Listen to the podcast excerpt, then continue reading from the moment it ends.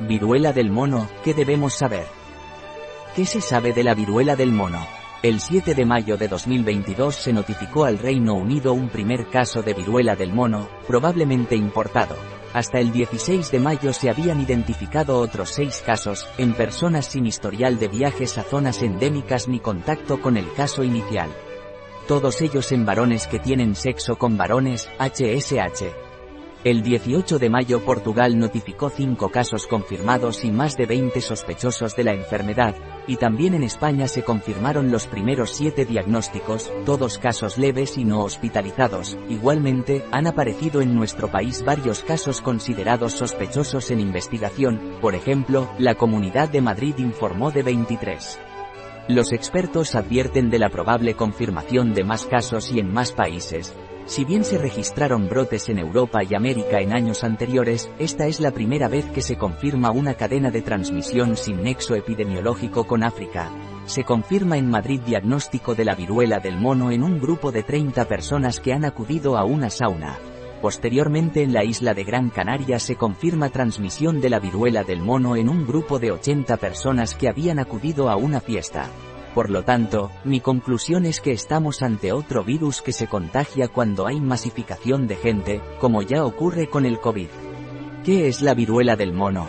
Es una infección causada por un virus de la familia Poxviridae, del género Orthopoxvirus, en el que también se encuentra el virus de la viruela humana, aunque tuvo su origen en monos, los primeros casos en humanos describieron en 1970. Se trata de una enfermedad endémica de zonas de selva en África Oriental y Central, Congo, Nigeria, etc., que se contagia entre humanos por estrecho contacto cuando hay intercambio prolongado de fluidos de vías respiratorias o lesiones cutáneas. Por ahora, no se considera una enfermedad de transmisión sexual.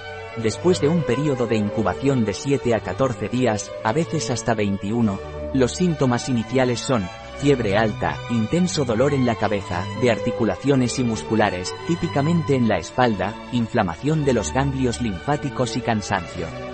El signo más característico es una erupción cutánea con picor asociado, que aparece después de uno a tres días desde el debut de los síntomas, con ampollas que evolucionan hasta convertirse en pústulas y costras que caen. Suele empezar en la cara y se disemina a otras partes del cuerpo, incluyendo manos y pies y los genitales. La enfermedad suele ser autolimitada y desaparece en dos a cuatro semanas. La OMS subraya que la tasa de letalidad ha variado mucho en las diferentes epidemias y se estima entre el 1% y el 10% según la cepa. Consideraciones a tener en cuenta se ha demostrado que un antiviral tiene potencial para frenar la viruela del mono.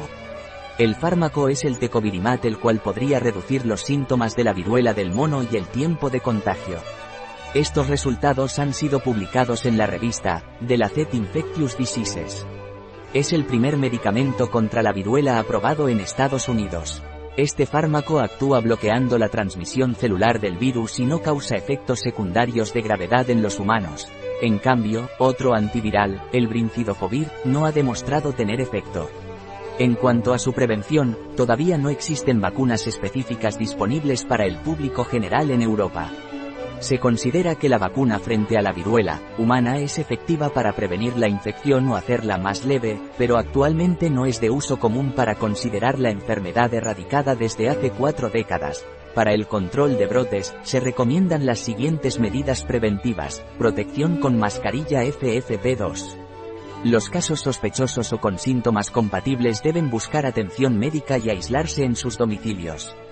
Sus estrechos contactos deben minimizar las interacciones sociales y vigilar su posible aparición de síntomas. La notificación de casos es importante. Proteger especialmente a niños y jóvenes, que en principio podrían tener una enfermedad más grave por no haber estado expuestos al virus ni a la antigua vacuna de la viruela humana. Evitar contacto con animales que puedan ser vectores del virus, especialmente aquellos que tengan sintomatología o vivan en áreas endémicas, o cualquier material en contacto con ellos. Tener una buena higiene de manos con agua y jabón o soluciones hidroalcohólicas después del contacto con personas o animales infectados. Usar equipos de protección personal cuando se atienda a pacientes sospechosos o diagnosticados. Minimizar las prácticas sexuales de riesgo, por ejemplo, muchas parejas sexuales. Se recuerda una vez más que los antibióticos no son eficaces para el tratamiento de infecciones virales y su inadecuado uso puede favorecer resistencias antimicrobianas. Estamos ante otra posible pandemia, la de la viruela del virus del mono, por lo tanto, posiblemente estamos ante posibles confinamientos como ocurrió con la COVID y utilización de la mascarilla. Punto. Un artículo de Catalina Vidal Ramírez, farmacéutica, gerente en bio-pharma.es. La información presentada en este artículo de ninguna manera sustituye el asesoramiento de un médico. Cualquier mención en este artículo de un producto no representa el respaldo de ODS, Objetivos de Desarrollo Sostenible, a ese producto.